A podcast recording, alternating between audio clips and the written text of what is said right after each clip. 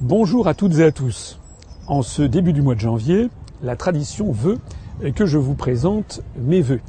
Je le fais bien volontiers euh, en mon nom personnel comme au nom de tous les responsables de l'Union populaire républicaine. Que l'année 2014 apporte à chacun et à chacune d'entre vous le plus grand bonheur possible, la prospérité, la santé et puis aussi l'emploi.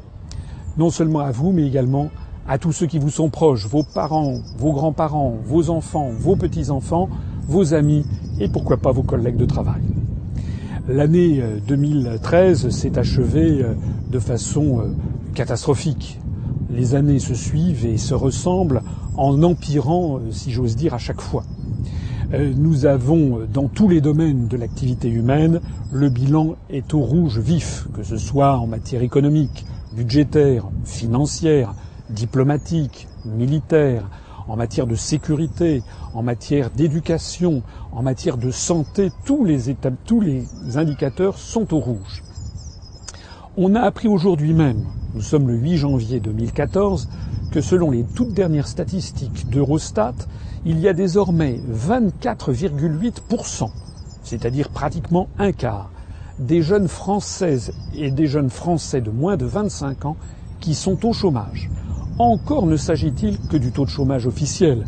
Vous savez que si vous faites partie de ces jeunes qui ont un petit boulot de quelques heures par semaine, ou bien un stage sur parfois six mois, huit mois, un an, très largement sous-payé, eh bien vous n'apparaissez pas dans les statistiques du chômage. En réalité, le chômage et le sous-emploi chronique frappent probablement près de la moitié des jeunes Français de moins de 25 ans. Quant à la population générale, le taux de chômage officiel est désormais de 12,1%. Et même si le président de la République a promis, juré qu'il allait inverser la courbe du chômage, eh bien les faits lui donnent tort. D'ailleurs, on ne voit pas pourquoi les faits lui donneraient raison, puisque toutes les politiques économiques décidées sont des politiques récessives, des politiques de réduction des dépenses publiques, des politiques de, de coupe systématique dans tous les budgets. Ceci, bien entendu, à la demande de la Banque centrale européenne, du Fonds monétaire international, de la Commission européenne, et derrière tout ceci, à la demande des autorités allemandes, euh, qui voient avec beaucoup d'inquiétude l'évolution de l'euro. J'en profite pour dire que ce n'est pas parce que l'euro est un peu sorti de l'actualité que les choses euh, se passent mieux. Euh, tout au contraire. La situation dans la zone euro ne cesse de s'aggraver. Les éléments de, de destruction de cette monnaie ne cesse de se développer. On a appris, euh, voici quelques jours, que selon un sondage très officiel, euh, enfin officiel fait par le journal Il Messaggero en Italie, il y a 49% des Italiens qui veulent sortir de la monnaie européenne et 44% seulement qui veulent y rester. On a appris également par des indiscrétions euh, que Madame Merkel, la chancelière d'Allemagne, a fait il y a quelques semaines euh, une déclaration pour euh, expliquer que l'euro n'était pas viable dans les circonstances actuelles. À tout ceci, comme si le bilan n'était pas suffisamment dramatique, s'ajoutent des décisions catastrophiques, notamment en matière diplomatique, avec euh, la, diplomatie française a été ridiculisée, euh, notamment euh, pour son alignement complet sur les États-Unis d'Amérique au sujet de cette affaire syrienne, jusqu'au jour où les États-Unis se sont en fait entendus avec la Russie, laissant la diplomatie française le bec dans l'eau. À ceci s'ajoute également ce serpent de mer dont personne jamais ne vous parle, et qui est l'opération du grand marché transatlantique qui est une opération d'une importance considérable, et d'autant plus importante d'ailleurs qu'on la cache aux Français. En réalité, ce qui se cache derrière ce grand marché transatlantique, c'est une prise de pouvoir supplémentaire par l'oligarchie euro-atlantiste et tout spécialement par de grandes entreprises, de grands conglomérats industriels, euh, notamment nord-américains, sur les destinées de notre pays. Cette affaire de grand marché transatlantique est un véritable scandale. Nous aurons l'occasion d'en reparler au cours de l'année qui s'ouvre. Alors évidemment, euh, compte tenu de ces évolutions, eh bien, euh, ce qui fait le malheur des uns, si j'ose dire, fait le bonheur des autres, c'est-à-dire que notre mouvement, eh bien, engrange, engrange les bénéfices d'avoir, depuis sa création, toujours tenu le même discours et toujours eu les bonnes analyses depuis sa création. Lors des toutes premières années de notre mouvement, le nombre statistique de nouveaux adhérents était de 0,1 par jour, c'est-à-dire un adhérent de plus tous les dix jours. Ça, c'était les années 2007-2008. Et puis, avec la crise, notre mouvement a commencé à décoller. En 2012, nous sommes passés de 1 adhérent de plus par jour en 2011 à 3,9 adhérents de plus par jour en 2012.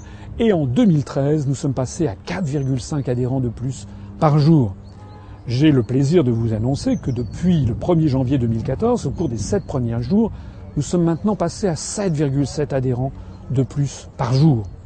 En d'autres termes, nous avions 2158 adhérents le 31 décembre 2012, nous en avions 3786 fin 2013. Et si le rythme se poursuit, eh bien, nous avons bon espoir de terminer l'année 2014 avec peut-être 5000, 5500, 6000 adhérents.